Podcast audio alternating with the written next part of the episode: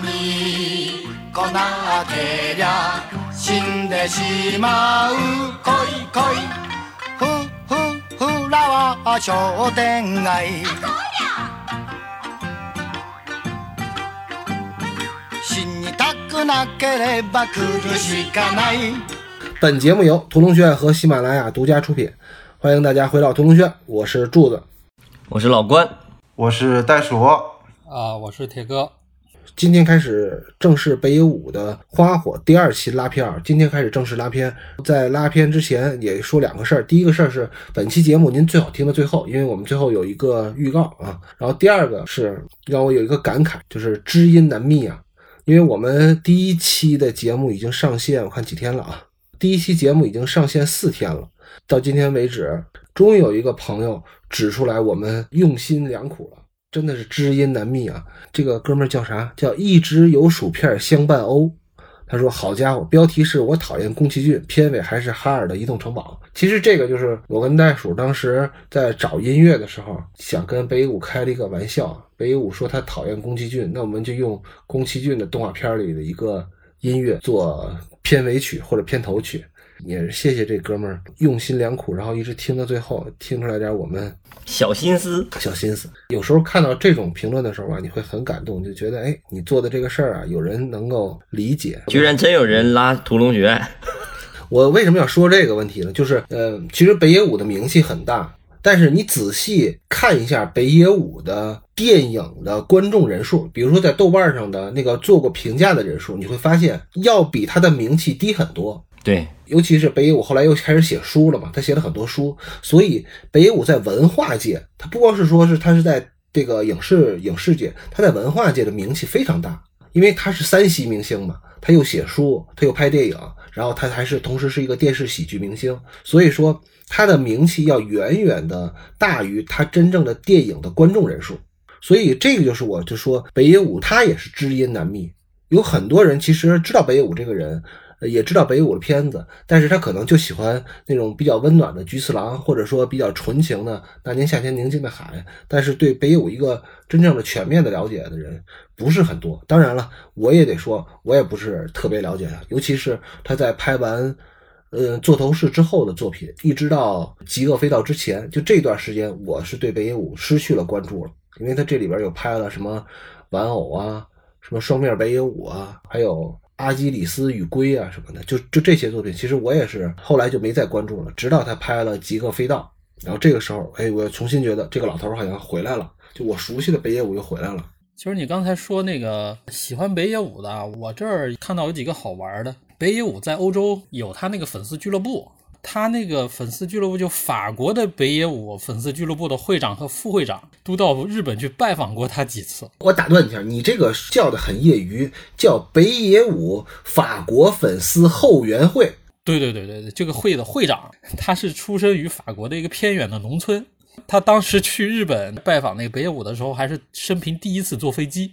他母亲还自豪地把他坐过飞机这件事儿告诉了他们的亲朋好友。这个会的会长，他爸一年一次去巴黎卖奶酪或培根什么的，这是他他们家一年的现金收入。他就是那么一个纯粹的农家子弟啊。他还有个副会长，副会长他爸呢是在阿尔及利亚革命时期移民法国的一个穆斯林。然后这两个人都不算特别有钱，然后他们都去有个机会去东京，然后去看北野武去，住在北野武干妈他们家开的一个胶囊旅馆里。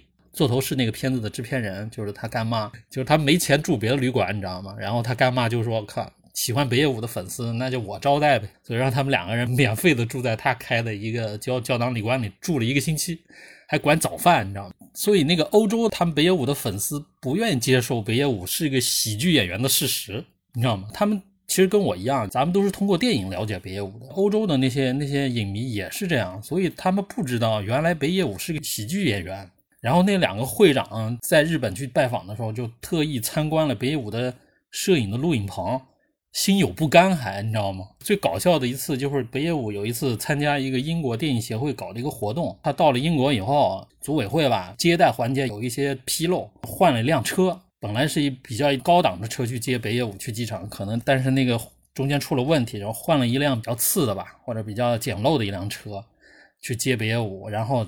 在开车的那个路上，开车的那个电影协会的那个会长就不停的给北野武道歉。后来北野武就很纳闷。这也没什么呀，你就是什么车都无所谓嘛。然后后来相处久了以后，那个会长才说心里话了。他一直把他北野武当做一个黑帮老大，你知道吗？他觉得我操，开那么一辆破的车来接老大，你知道吗？不会被他生气给宰了。呃，就第一印象嘛。他在欧洲的影迷的心目中，其实就把他当做一个日本的黑道人物来对待，也是一个粉圈文化，是吧？对，这个，这个就是挺好玩。其实这是一个挺有意思的误读啊，就跟有人误读我们一样。就我觉得我自己对北野武本身就是有误读的，因为北野武在我眼里头干什么事儿都是对的，或者说也不能说干什么事儿都是对的吧，起码都是还挺漂亮的，我都能帮他自圆其说的。就比如说开始这个片头啊。这个片头让我就感觉很特别，从零分零秒到一分三十一秒啊，这个片头是从北野武的插画开始。咱们说北野武是多栖明星啊，北野武出书、拍电视，然后拍电影，然后同时呢，北野武也是一位那个点彩派的一个画家，就是你一看他就是继承了法国的印象派的一些绘画技巧，在这个日本的美术界是非常出名的国宝级的艺术家。片头的插画开始写了，这是北野武的第七部作品，从片头字幕开始。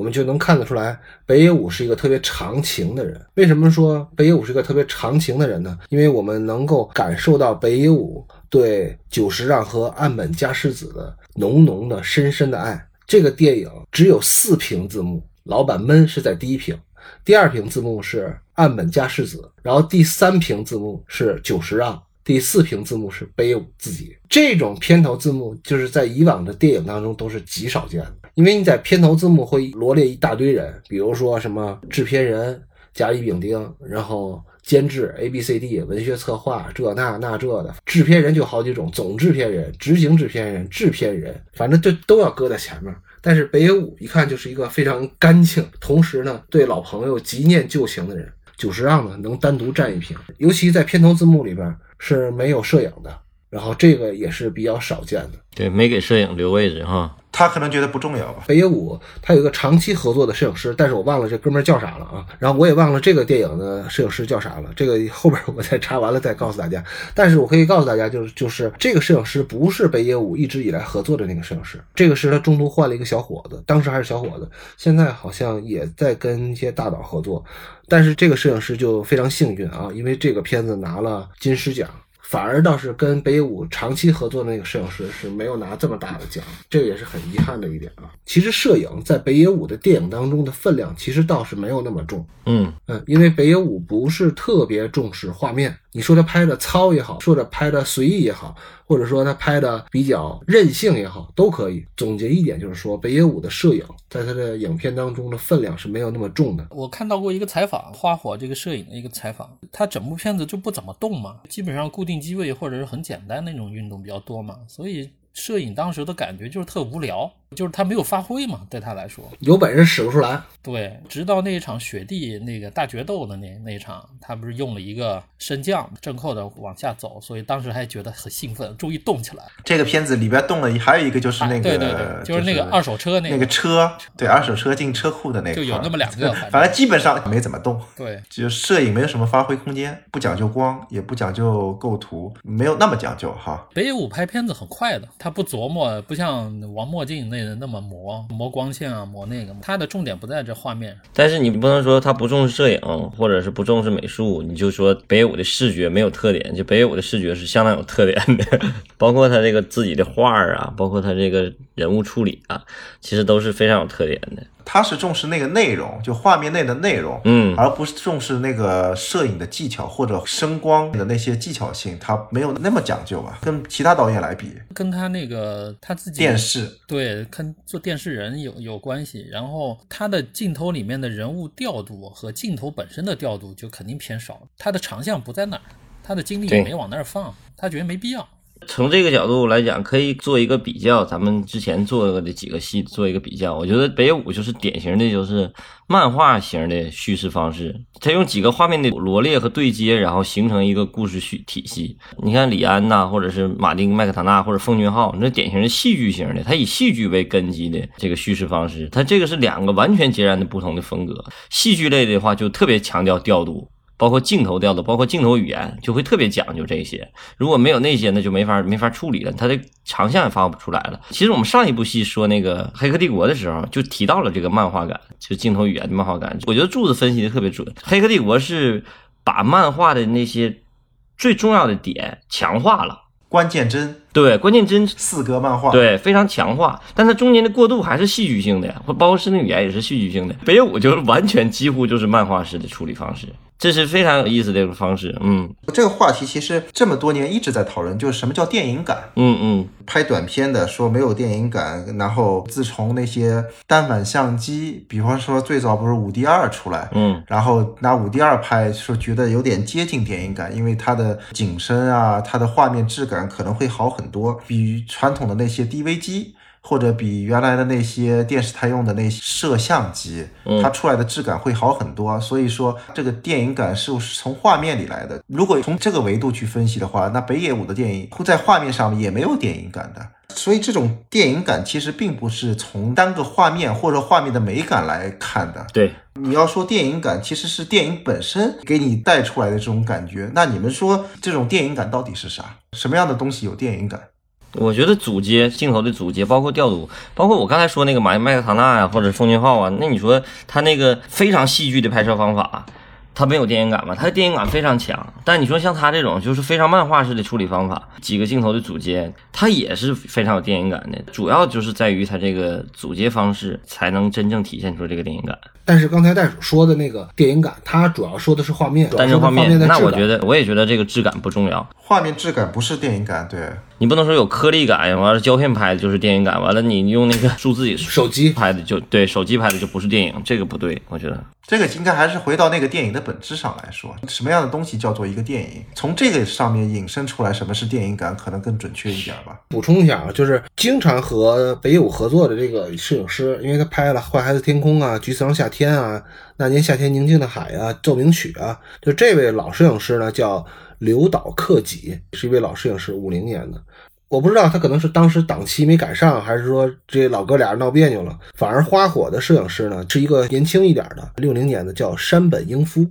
山本英夫这个摄影师，我一说他跟谁经常合作，大家就知道了。他经常跟三池崇史合作，大家就能感觉到他应该是一个什么风格了。而且他是全裸导演第一季的摄影师，人家也拍过《嫌疑人 X 的现身》什么的，其实也是一个成名的一个摄影师。但是他真正拿奖，哎，就是靠着这个花火，就是拿大奖。我再说几句那个我觉得的电影感啊。电影感从剧本或者是表现形式来讲，你能用画面去讲故事，那基本上肯定就是往电影感靠了。抛开你用说话来表现故事情节以外的任何手段为主的那样的表现方式，或者是那样的叙事方式的话，那肯定就是电影感。你没事就用台词去说，那肯定就不是电影，或者是电影感很弱。然后从那个视觉构图上来说的话，更强一点的那种电影感，就是你的特写或者是长焦、中焦的镜头，再加上你的人物调度，那电影感可能会更接近于我们印象里的概念里面的电影感。但是你像那个北野武他那个片子，我现在回想起来，他好像没有特写里头，或者是极少。基本上是小拳和近景，特写特别特别少，他不经常用特写。对，但是北舞的道具特写特别多。铁哥说的那个很准确，就是好像也有这么一句话，就是不用听声儿也能看得懂的，那个是一个好电影的一个标准，就不听台词就能看懂的，这其实是一个好电影的标准。这是很老派的一个标准，很老派的纯视听。但是咱们看一下北野武的电影质感，就跟一般人呢就差特别多了。我自己都说不清楚北野武这算不算电影的质感。从第一场戏来说，就是非常非常北野武的一场戏。简单的说吧，我用四个字定义叫卓尔不群，确实是非常帅呆了的一场戏啊。这场戏只有十个镜头，但是是非常有北野武自己鲜明风格的一场戏啊。从一分三十一秒到二分十二秒。就这场戏的剧情很简单，就是在停车场上，就西家靖的车被两个小流氓或者小混混吧给弄脏了，然后那俩人把西家靖的车的机器盖子当成了野餐垫了，然后西家靖就教训了这两个小混混一顿，让他俩给他擦车。这个小混混被西家靖给打了。我简单说一下我对这场戏的感受啊，就是这场戏特别像是做的特别好的一个学生作业，有那种原始的和粗犷的那种感觉，就特别奔放。怎么说呢？就像是一个从纽约电影学院毕业的尼安德特人剪辑出来的一段片子。包括拍摄也是。嗯，而且这是一种特别怎么说呢？从剪辑方式上来说呢，我觉得特别古龙的一种剪辑方式啊，他会花时间麻痹观众，再给观众一个短促的一击。嗯，因为这场戏太特别了，所以我就把这个九个镜头跟大家念叨一遍啊。第一个镜头就是空镜，蓝天，相对舒缓，就是因为前面是一直在铺着音乐。北野武的电影有一个非常大的特点，就是真正他到打斗的时候，反而是不铺音乐的，全用的同期声的声音和动效。第一个镜头是空镜，第二个镜头是近景，小黄毛的一张非常牛逼哄哄的脸，然后他身后的纵深处还有一个站着的，跟他穿着同样制服的他的朋友。从这个镜头我们就能看得出来，这个镜头就跳了非常多，因为呢，他基本上把这场戏之前西家境和这个小黄毛之间的发现啊、什么争吵啊，就这些都给他省略掉了。第三个镜头，真正的主角西家境的脸，这是对刚才那个小黄毛的一个反打镜头啊，这是双方僵持的一个阶段。然后第四个镜头，近景，西家境的主观镜头，看向车的前机器盖，然后这时候北野武才告诉我们。双方冲突的原因是什么？就是他们俩这个对峙的原因是什么？第五个镜头近景，西家境的脸，到这个时候还没动手呢，他又在增加一个观众的期待感，将要发生什么？第六个镜头大全景交代环境，直到这个时候，观众才知道他们所在的这个环境是一个什么环境，是一个楼顶的停车场。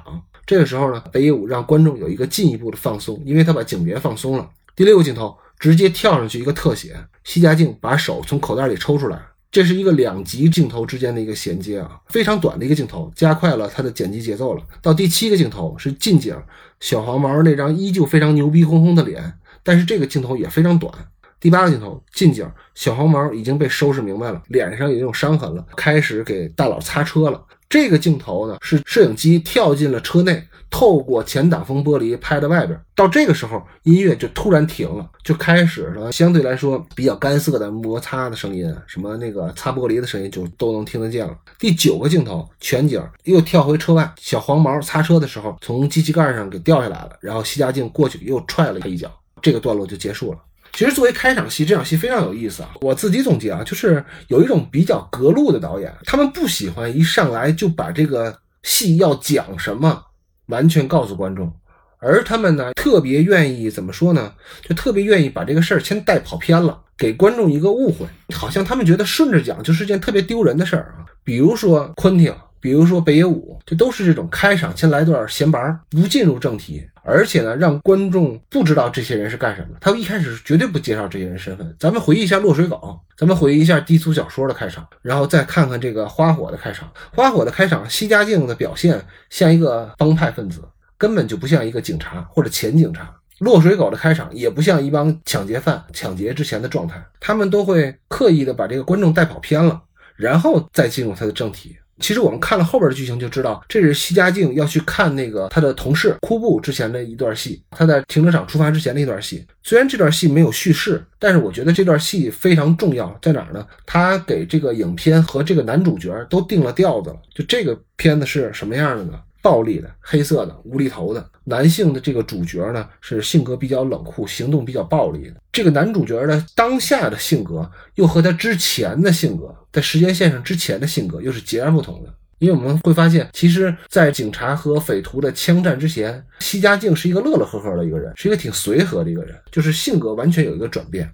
开头这场戏其实效率很高，虽然我说不上这场戏非常好啊。但是我觉得这场戏定了三个整个电影三个调子，定了北野武的电影的三个调子。第一个调子就是扁平化，这个扁平化怎么来的呢？就是从他的那个剪辑来的，就是他的信息特别单，扁平化，你看不出来是什么东西。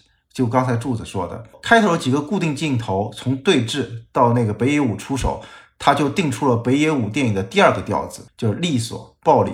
或者就是柱子口中那个北野武不会拍电影的这个特性，他这个电影就你们刚才说了，就是像一个纽约电影学院毕业的尼安德特人，有点像一个学生作业的那种调子，有点出来了。这是北野武电影的第二个调子，就利索暴力。第三个调子就是蓝色衣服那个小黄毛从车上滑下来的时候。那第三个调子又出来了，就是那个无厘头的一个调子。到这为止，就简简单单这一分钟吧，可能九个镜头的这么一场戏，北野武的三个元素就齐活了，就整个电影的调子就出来了。一看哦，北野武的电影出来了。所以说，像铁哥说的，他在欧洲会受欢迎，大家都会觉得他是一个严肃的电影人，也是在这儿，他的电影是实在是跟别人不太一样，而且是他的电影里边咱们所认为的那些商业元素和套路化的视听语言，在他的电影里边是很少很少啊，除非到了后来，他拍了像《座头市》啊、《大佬》啊什么的，终于会拍电影了。对，到那时候他就会拍电影了，但也就油滑了。我觉得这第一场戏啊，就这部片子第一场戏，基本上就奠定了他大师的地位。他就九个镜头，他就能把这个人物的江湖地位、他的个性、气质全都给你讲明白了。而且他九个镜头，他讲明白他们三个人之间发生了一件什么事儿。其实咱们都训练过，对吧？十个镜头讲一件事儿。对于比如说你要把这件事儿讲清楚，而且你的讲清楚之外，你还得要确立这个主角的人物性格，能给他树立起来。他这个九个镜头完成的特别完美。你想想，他绝对绝对的准确，而且咱们再仔细分析一下啊，比如说他看见两个小流氓把他车弄脏了，对吧？他不说话，直接就干趴下了，把他们。然后他怎么干趴下？他不交代，他只交代他手一特写一出手，那哥们就开始擦车了。他就很幽默，那就说明他完全把这个小朋友给干服了嘛，人家才能流着鼻血是吧？那个鼻子上还塞了棉花了，然后就开始擦车了。而且他那个擦车那个镜头那个声音衔接，其实就是一个心理上的逻辑衔接。因为观众看他手一出手，心里的他那个脑补就会知道，哥们脸上肯定会挨一拳，所以他擦车的那个声音其实就是拳头打在脸上的那个声音，他那个心理逻辑点就在那儿。按照那个逻辑点直接切下一个镜头，砰，他那个抹布啪叽拍在那个挡风玻璃上的声音，其实那个挡风玻璃上的声音就相当于他一拳打在那哥们儿脸上的那个声音，他心理逻辑是对的，这是观众的一个心理逻辑。所以他把这些都连接起来以后，你看多完美，就是一个大师。你要看到这场戏一出来，就就是大师就产生了。你拿掉任何一个镜头，其实这段叙事是就是不完美的。但是你再多一个镜头，就是多余了。所以这就是就是那个那个谁，那个我操，脑子想不起来。呃，黑泽明说他，你就是能把一件事儿把最准确的给拍出来，而且不会插入那些花里胡哨的多余的镜头。这就是一个大师的最基本的一个硬条件。我觉得我现在遇到一个对手，就是铁哥，我俩在争夺北野武迷弟的这个最终归属权。啊，来，我给你俩收个尾。就你也来一口，我不是舔北野武啊，我这是给大家做一个分享。我觉得柱子的形容特别准，铁哥把这个事儿上升到一定高度了。为什么准呢？大家做笔记啊，这块非常重要啊。如果你别不要脸了，行了行了行了行了，好为人师嘛人。太油腻了。来来，刚才柱子说了一点，就是他这一段特别学生作业，我特别同意，就是特别学生作业。为什么？就是这个特让我回想到我们上学的时候学那个视听语言课的时候，是徐浩峰还是谁我忘了，反正让我们画。但我觉得这个段落就特别典型的一个特别值得画出来的一个分镜头。还有一个，就为什么他学生作业呢？就是这个东西太教科书，非常学院派。虽然说北野武是一个不会拍电影的导演，我也觉得他不会拍电影，但是确实是天才。为什么是天才呢？就如果你要是一个电影学院的导演系的主招老师，你给这个学生讲一个故事，讲这么一段，一个警察，两个小混混打架，就这么几句话。如果一个学生给你这么几个镜头摆那儿，那老师就会惊为天人。这个将来这孩子就不会想别的，就会招进来。这样的孩子就是天赋，不是教出来的。那他文化课要没过呢？那也要，他是专业课第一名。为什么？他俩都说对了，一个是真是大师，再有一个就是非常学生作业，太标准了。就是老师就想要这样的学生。如果要是大家真想要考学的话，把这个东西，他这些东西给琢磨明白，知道它里头的原理了以后，基本上是没啥问题的了。我就按照老关这个思路，我也多说一句啊。虽然我们会觉得北舞拍的东西都有点怪，你知道吗？都有点奇奇怪怪的。但是呢，要说一下，就是我们为什么我们这些俗人要学视听语言，就是因为我们这些人是不能天生掌握这些东西的，是需要通过后天的习得。但是有的人呢，就是像北武这样的人，天赋异禀，他没有在一个有体系的学校里面去学这个东西，但是呢，他也把这个视听语言掌握了。呃，我最重要说的是一个什么事儿呢？其实别的语言啊，它都是有地域的问题的。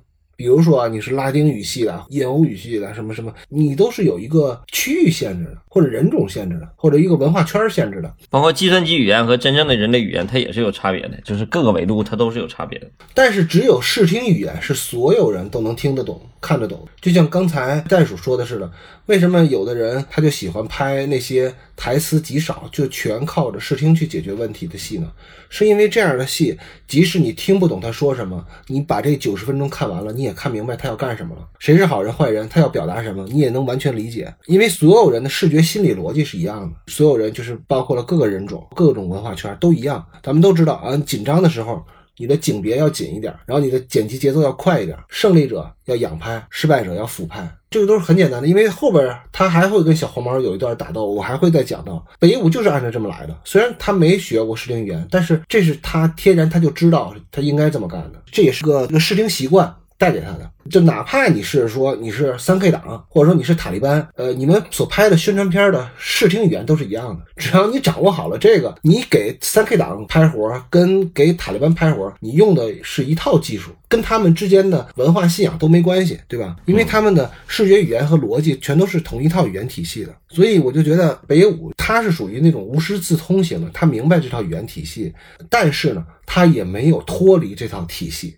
他那个剪辑点确实是选的，就是咱设计吧，肯定是设计的。他这个剪辑点剪的确实是让人我惊为天人。他手一出来，下一个镜头就开始擦，剪辑点衔接的特别的合理，符合你的心理预期，然后又有幽默感，又很简洁，效率极高的就把这个故事给讲明白了。这段故事你想用文字表达各个维度，把这个表达这么清楚，得费不少字儿。这个好是好，也没那么惊为天人吧。他只是这个完成的很好，就是如果他那个后面整个电影他全是这种路子来的话，他也不能得一金狮啊，作为一个大家在心目中有一定地位的电影。他只是这一段完成的确实不错，但也没有到铁哥说的那个，就一一出来这几个镜头就是天才。那我如果这样的话，天才太多了，我就觉得这是一个基础。这场戏剪得好是一方面，咱们后边还看他在这个电影里用了好多实验性的突破，这个我倒是觉得，除了这段戏剪得好之外，他能拿金狮也不是说单给了这开场戏的一个就给他这个奖，因为他在这个电影里边，他用了很多时空交错的一些手法，或者说时间交错的手法。就这些让我感觉就特别高级，这个咱们后边一会儿再说啊。哎，等会儿我再讲一个，就还是这个剪辑点，他那个铁哥抑制不住对北野武的吹捧，来来来，继续。也也不是不是不是，倒也不吹捧啊，人家确实做出来。你们保证这个四集能讲完吗？不是，后边咱还会再讲，不用一次性就把就把你的所有的溢美之词都说完了。没有没有没有，我就是说啊，就这个片子里面，它这种方法后面的类似的思路，还有好几个地方能体现出来。它不是说偶尔的灵光一现从这儿来了，它其实后面有几个特别合适的，也是类似思路的那种剪辑，它其实是充斥在它整个影片当中各个角落里。这个只能说它的基础扎实。因为他第二次和这个小黄毛打架的时候，一共用了十四个镜头，那个咱们时候也可以再讲一遍。是下一次用的比这还要规矩一点，好吧？铁哥，你稍微控制一下自己的情感，我就怕你到后边，你把所有夸人的词儿都说完了之后，到第三期和第四期的时候，你都没词儿夸他了。好吧我觉得四期说不完，说不完这个。好了，到下一场戏啊，两分十二秒到三分零八秒，片头字幕出来，这个蓝字儿，北舞非常标准的蓝色片名。花火，然后这时候配乐起，反正我就觉得这个北野武跟这个久石让之间的关系好是好，但是他用久石让用的也挺狠。久石让肯定是包活嘛，这一个电影打包多少钱，所以北野武就处处都有音乐，基本上这个除了打架之外，这音乐就不怎么停。这场戏是一个过场的空镜啊，西家靖开车去看望已经残疾的枯布，最后镜头摇起，摇向天空。他一摇向天空之后，这个时间线就转了。呃，这里边有一个空镜，就是在停车场的一个地面上用喷漆喷了两个那个日本字儿“去死”。这个其实是后边小黄毛对他的报复，这个咱们后边还会再提到。从这儿你看出来，这个故事不是按照时间顺序来讲。出片头这事儿有的要说吗？我说一下吧，我就说说结构这一块儿，大家都听了这么长时间了，都知道我愿意。研究这个故事的结构、叙事方法。说到这个去死吧这一块，就相当于整个这故事的第一个小段落，就是我们说的序幕结束了。其实我最开始在准备要拉这个北野武的时候，实际上是挺疑惑的，挺疑惑的。我操，北野武是不是不会按照幕来讲故事啊？就是忐忑，你应该你应该说忐忑，很很忐忑，就是这个是不是有点超乎这个就我的这个知识体系啊？后来发现他也没超过，基本上就是逻辑也在这个里头，所以他也在玩这个之前。前呢咱们没拉过哈，但是我觉得他可能也是按照这个套路来的，也是先有一个小序幕，然后第一幕，然后第二幕、第三幕，就是基本上按照经典三部剧走的。但是我比较困惑的是，刚才柱子说这个那段视听语言是特别精彩，确实真的，但是从内容上来讲，我是看完这个第一个小序幕的时候，我是有点疑惑的，就是为什么他做了两个片头？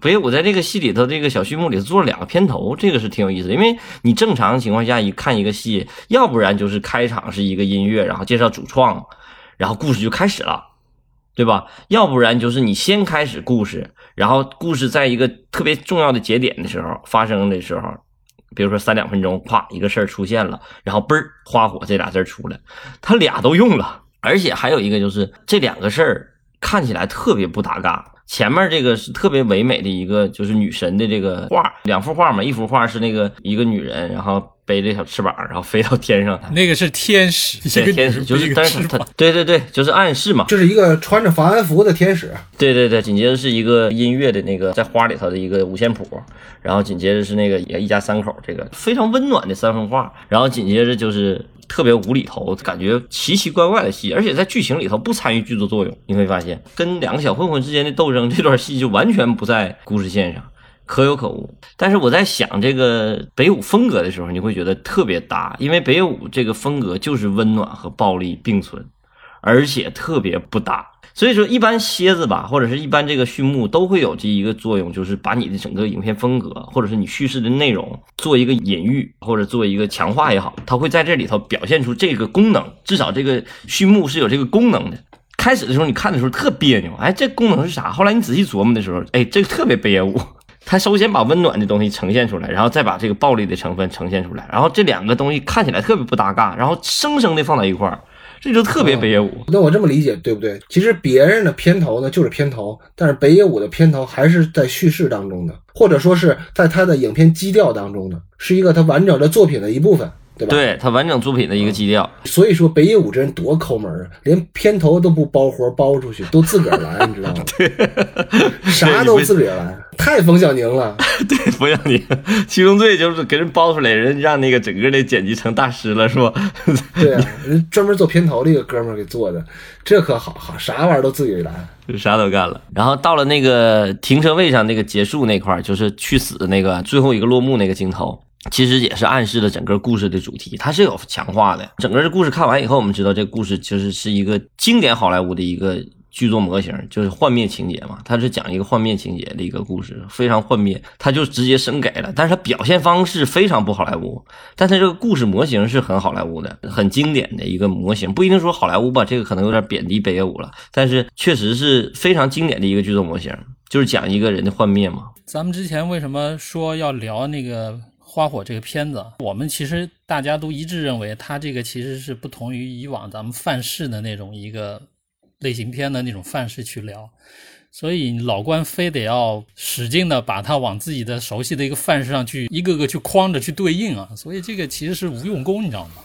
没意义，它这种片子本身就不是这种范式，你拿着这个什么序幕啊，然后这这个蝎子啊，然后类型肯定是幻灭类型，这个是没没问题的。但是它整个叙事策略什么的，我觉得更像一个类似于他随意的一个散文一样，他就觉得故事开始了，我就那么说，你就听着我讲就行。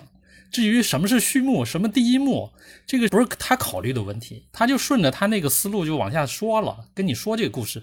但是他说故事的这个方式方法哪个点，他不是按照一个咱们很传统的那么一个类型片能分析的第一幕、第二幕、第三幕，就那么清晰的就就能给它归纳出来。所以我听你刚才其实也挺费劲，你知道吗？你非得要把他这个东西往你这个模模式框框里去套，不是，其实我不是故意往里套的，我是发现他这个确实是，至少这个片子，其他别我还不知道，反正菊次郎我是怎么怎么套也套不进去。我之前最开始拉北舞第一个片子是拉菊次郎，菊次郎我是怎么拉也拉不进来，但这个戏是非常典型的，特别明显的，很很有清晰的节奏感的一个东西。但第二幕看起来就非常奇怪了，第一幕和第三幕包括开场讲故事这个模型是一样的。好吧？你说了那半天，我也不明白你说什么。来总结一下啊，这件事很简单，就是老关说北野武的片头，就是我们一般所说的蝎子。蝎子的作用有几种啊？第一种，比如说是要给影片定一个基调，比如说我们看《冰雪暴》剧版。就特别明显。他们每集都会有一个在开场之前有个小蝎子，有可能是跟他这个故事完全不搭嘎的。但是呢，它会奠定整个影片的一个基调。老关所说的北野武之前的这几张画和他的第一场戏，其实是为了他这个影片的基调所服务的。一个是温暖的，一个是冷酷暴力的，这是他的认为。但是我再跟大家透露一个细节啊，就是我们在录这个节目之前，我们四个人对了一下稿。其实发现我们四个人对第一幕的理解完全不一样。有人认为是在第四十多分钟结束第一幕，有的人认为是二十多分钟。就像我就认为二十多分钟就结束第一幕了，还有人认为是三十多分钟结束第一幕了。所以说，北野武的剧作。不是这么规范，不是说很容易理清楚的。具体到了哪儿呢？咱们再说各自的理由，谁的理解都有可能是对的，但也有可能是错的，好吧？这个咱们就不争论了。好，下一场戏啊，下一场戏比较复杂啊。下一段落戏当中啊，有几次时空的跳转，所以我就把这一坨戏都放在一起了，是从三分零八秒到八分十九秒，非常长的一段戏。我现在跟大家说一下这段戏大概是什么意思啊？跟开场的时间有一个跳转。因为开场的时间是，我们可以把它假设成这个影片的当下。这个呢是是一段西家境的回忆，也就是这个警察小队和歹徒发生枪战之前的一段事儿。就是西家境和库布在车上，然后他俩向观众交代了，他俩是初中的发小，然后高中也是同学。高中同学嘛，高中男生就最重要的任务就是拍婆子搞对象，对吧？所以他俩就泡了一对闺蜜当老婆。西家境呢娶了那个俊的。库布呢就娶了那个稍微丑一点的，但是呢，现在西家境的老婆得了重病，而这个库布的老婆还是这个体壮如牛。因为他们俩办案的地儿离着西家境老婆的医院非常近，所以库布就劝西家境去医院探望一下，去看看老婆去。但是到了四分十八秒的时候，时间又跳了一下。回到了第一场戏的时间，西家靖站在车前等着库布。就刚才发生那些事儿，都是他的回忆。回到现实空间只有两个镜头啊。然后到了四分二十六秒的时候，时间再次回到枪战以前，库布带着他的跟班儿去了他们的蹲守地点，而西家境留在了车这儿。这个时候，我们才知道西家境和库布他们不是黑社会。是警察，因为刚才所有西家境他们的表现啊、说话什么的，看不出来他们的职业。但是从西家境开场的时候，他那个动作其实是有点像一个帮派分子的。他们现在这些警察正在侦办一个案子，他们的任务是要在案犯的楼下蹲守。库布这时候又开始向观众介绍了，说西家境的老婆得了白血病，孩子又早夭了，特别可怜。这个时候呢，他安排田中和自己留下来继续蹲守，而中村就是四岛进演的那个角色和西家境现在就可以下班去了。就这个段落是对整个故事后续发展的一个总体的一个铺垫，所有出场的主要人物的身份，包括人物的性格特征、家庭成员、兴趣爱好，基本上都做了一个简单的说明。这么多事儿，这么多人在五分钟之内能做完，其实是还是挺高效的。而且呢，这个段落是每个剧本当中最难写的几个部分之一啊。我们回忆一下，所有戏的开场都有一堆废话要向观众说，为啥呢？因为你要向你的观众介绍你的人物，尤其是这个人物的当下状况和他的前史。当下状况还好说啊，因为你可以从这个人物的居住环境啊、衣着呀、动作呀。或者行动啊来介绍，但是前史一般都很困难。北野武他是大师，就像铁哥这么崇拜的，他是大师，但是他不是神仙啊，他也得靠台词来解决这些问题。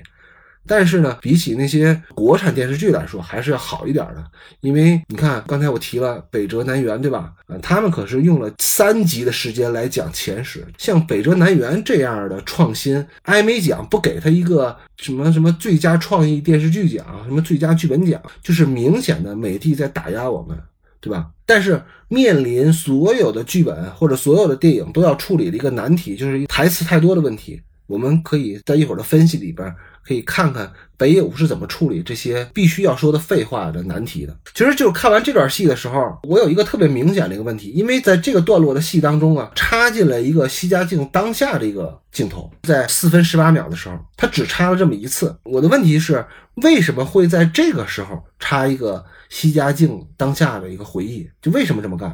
因为像铁哥说的是北武是大师，对吧？我们这是凡人对大师的一种臆测、揣测。我的问题是，北武为啥不在开场的时候直接先切一个他站在车边，然后再进入他的回忆，或者说整个把回忆完了之后，在最后在落幅的时候再切到他站在车边这个画面，说哦。刚才都是他的回忆，而是在这个段落当中的时候加这么一段。这种我们凡人看不懂的剪辑方式，有什么特别的地儿吗？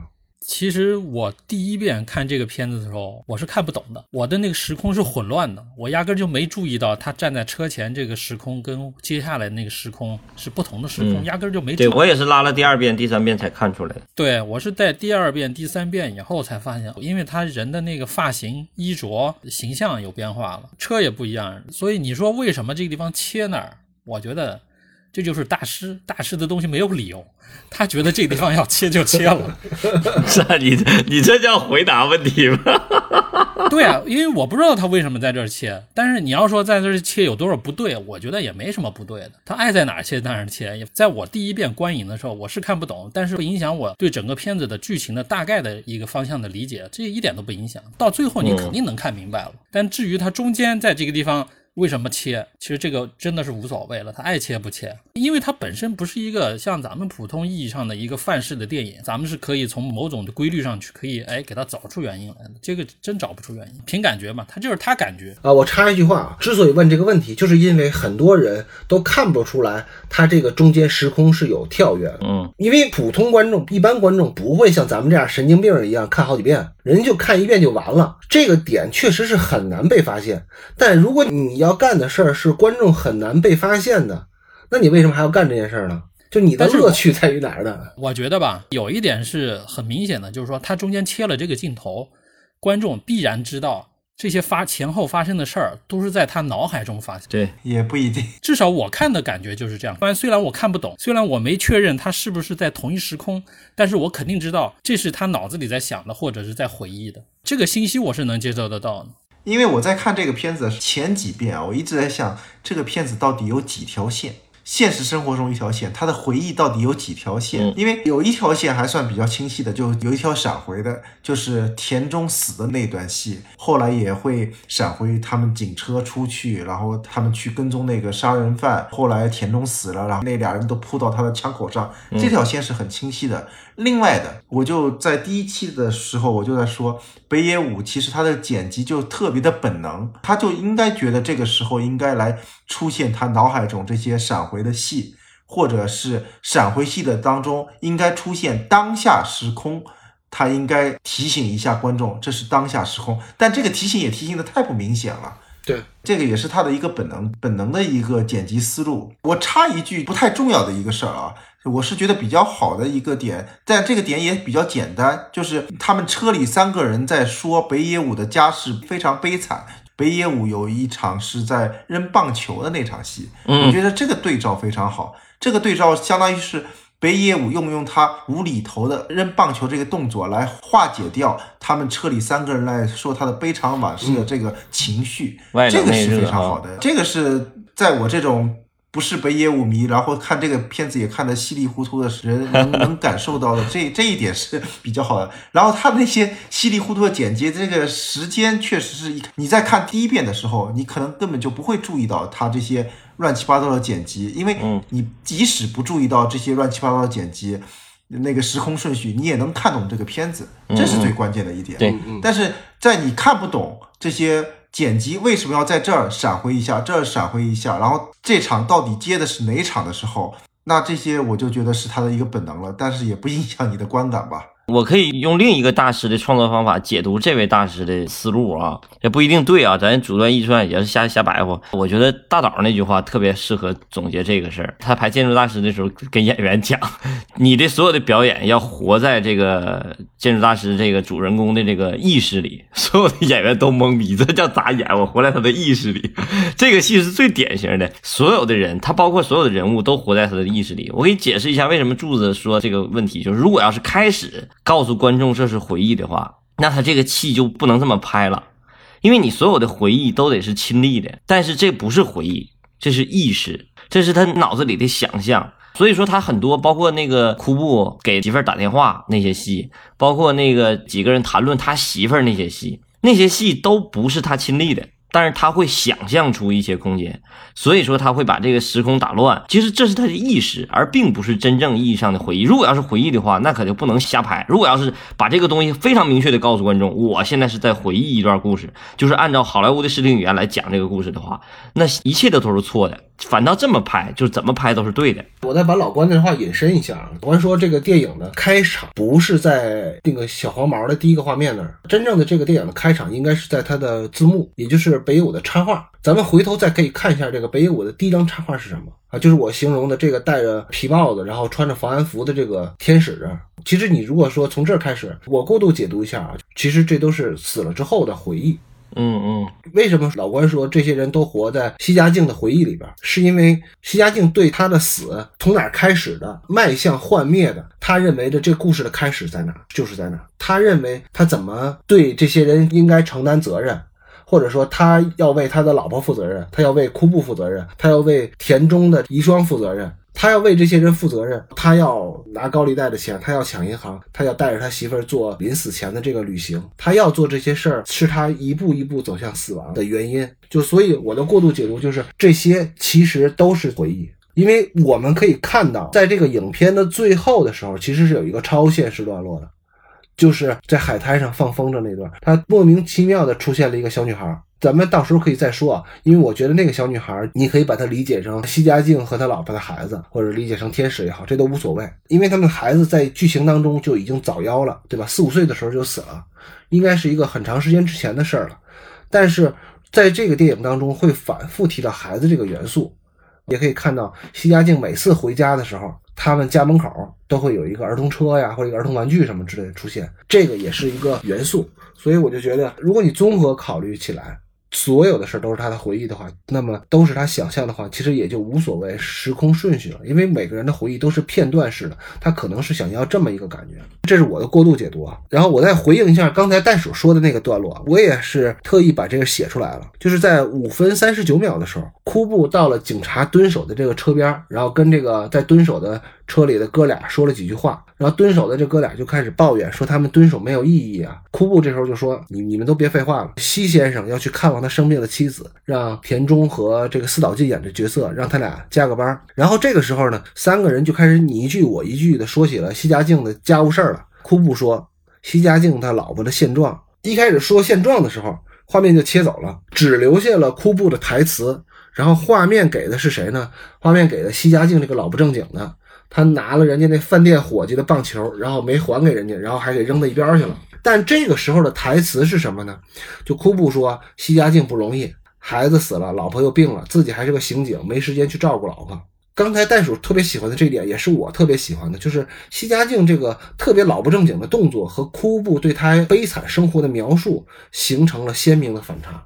就这一点，就是北野武特别高级的地儿。如果说你就直接拍库布的说话，就他们那段对话就可以了，不用插这段戏，就是一个非常顺撇的戏，对吧？因为你这段戏要的什么？要的是交代大家对西家境这个人物的了解，然后加深对他的同情。为什么要同情呢？因为他后边干的事儿都是越轨的事儿，对吧？你欠人高利贷，还把人高利贷的小弟眼睛都给插瞎了，然后又去抢银行，这些都是逾越生活正轨的事儿。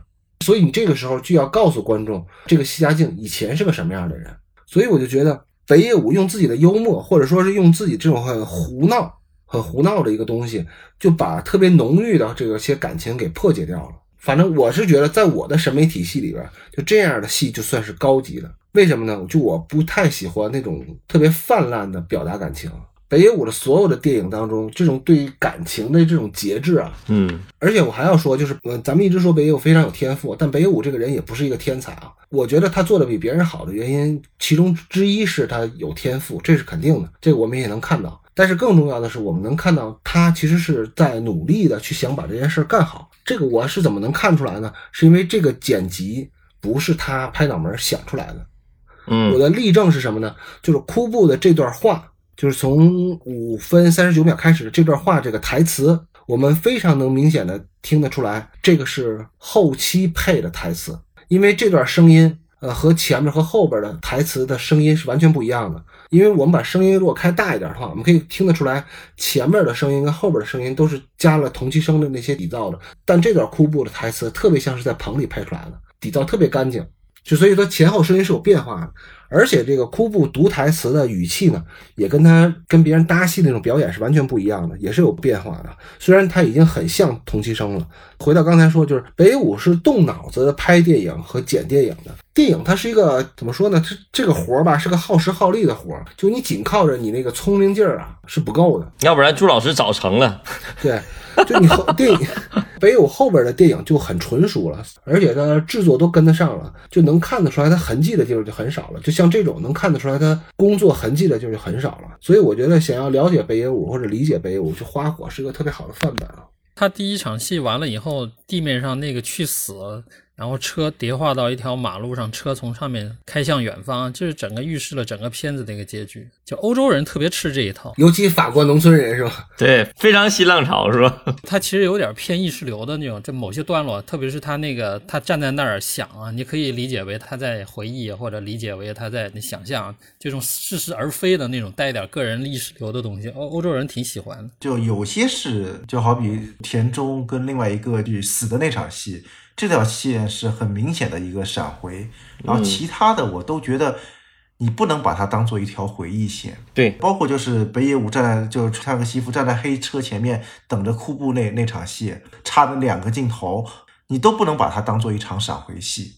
可能把它当做另外一条线，它剪碎了放在里边而已。或者柱子那个，我觉得他是打货打来的啊，就是什么那个一开始是整个片子开头是那个天使，没有，这是我刚刚想明白的，我这顺着老关那话说的。我感觉你这个说法特别影评，特特别像打货打来的那些就不知在写什么东西的那些人写出来的话。但是我就觉得，我我打货打的不是这个，打了打了打了打了，百度来的，抛砖引玉。嗯，不，只不过我是觉得这他那几条线啊，你都可以看作是当下，只不过是时间是重叠的当下，而不是就这个之前他在想之前或者他在想之后，他都可以不作为一个闪回或者一个回忆。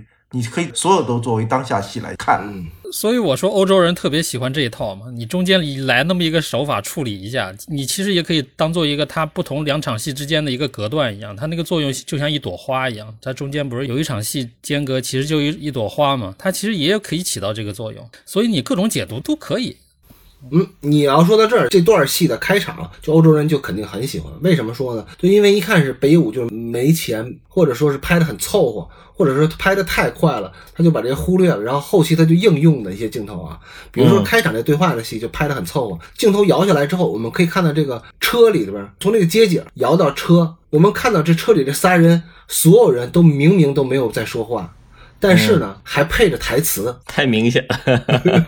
但他至少是有一个洁癖的，就是他知道这个戏不应该让这两个人在说，所以说他这个司机啊，包括这小警察，他为什么要生硬的要这么一个角色？就是他还是要符合一个逻辑常识，就是不像《北辙南言》，《北辙南言》之所以能成为那么经典的一个一个范例，就是因为几个人在一起聊天，聊的都是咱们都知道的事儿，就是姐俩在聊自己的童年，然后奶奶给他解释童年，就三个人同时经历。然后同时讲了一遍，就是北野武至少还接受不了这个叙事方法，所以他就找了一个小，而且他利用了这个日本这个职场的等级制，这样让这个人物对这几个大佬级别的这个警察，就是师傅级的，然后很好奇，然后又嘴又特欠，然后问那个，然后他又让那个库布去表演了一个扮演黑脸，后来他就说库布永远扮演黑脸，他扮演白脸，表演了一个就是。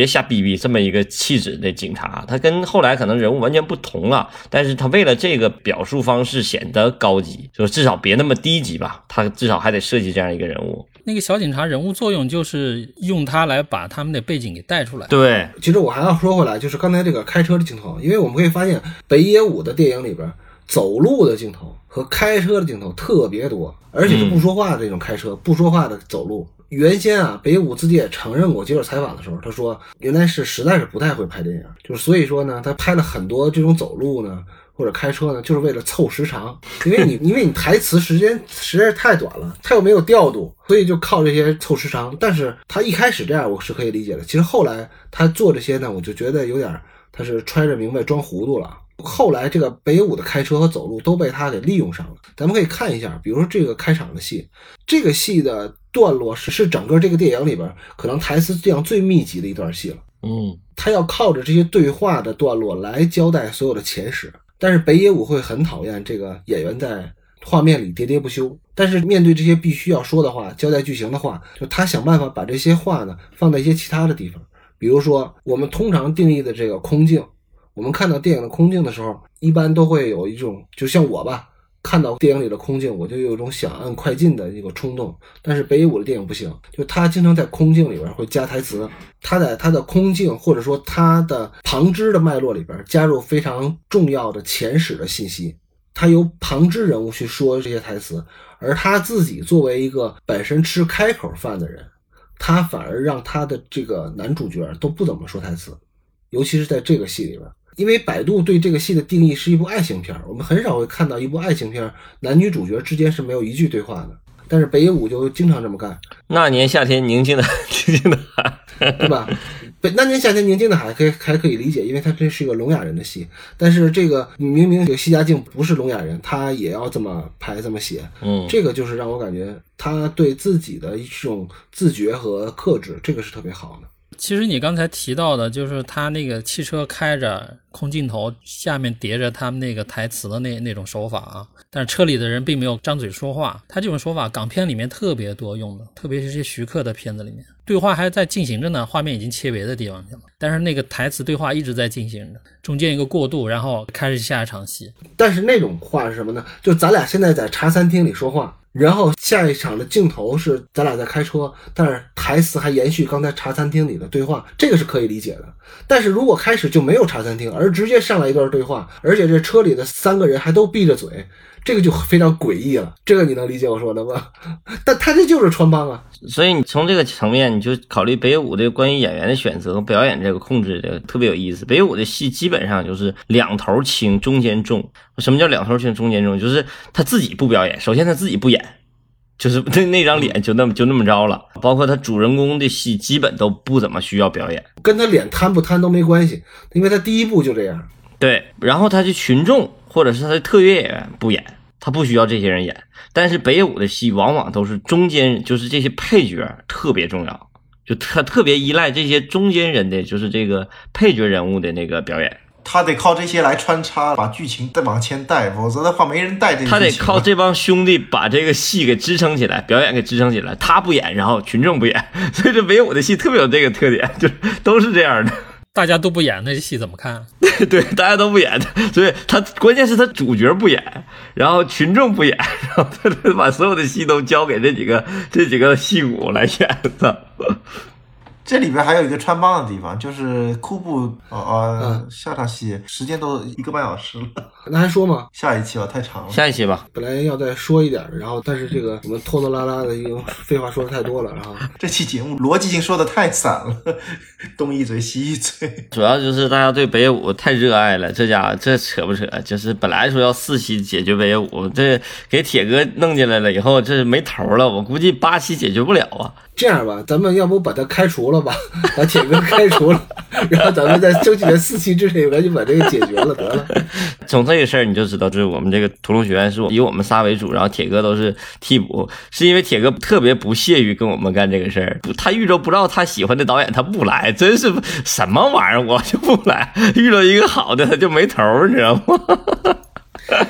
嗯，其实下一场戏啊，我就觉得就非常有意思了，因为这场戏是两个时空的交叉，然后下一场戏呢，它是在一个段落里边用了平行时空的这种交错的剪辑方式，所以下场戏啊是非常有特点的。我觉得在那个年代吧，因为这个《花火》是九七年的片子嘛，你想想，在九八年的时候是《罗拉快跑》和《两杆大烟枪》，还有诺兰的《追随》，其实就那些年就特别流行这种玩时空的电影。啊，包括之前的九四年的低俗小说，我们可以看一看，当时在那个九七九八，就是九十年代的时候，为什么会有这么多的电影都特别喜欢玩时空，而现在这种玩时空的戏就越来越少了。下一期我们就开始是可以聊聊这个问题啊。在结束的时候，我做一个小的预告吧，加更一期这个长津湖的闲聊节目，就把花火暂停一下，然后插进来一个长津湖，但是具体的时间呢，还得看看。几位大佬啊，他们什么时候有时间把它看完了？然后我们几个人准备一下，具体的节目上线的时间，大家就在听这个微信群里边的消息，或者您关注一下我们的微博啊，会随时预告这件事儿。咱们看看这个能不能愉快的度过这个十一小长假了，能不能愉快呢？就全看这个长津湖的效果了。还有就是十月七号国足对越南队的这个比赛了。我还是挺期待长津湖的，嗯，其实如果长津湖不好看呢，也有一个办法可以弥补，就是你买国足输，然后用你彩票赢的钱呢弥补你这个长津湖的票价的损失这样也可以。那这期节目就就这样然后我们长津湖再见好吧拜拜。拜拜。拜拜。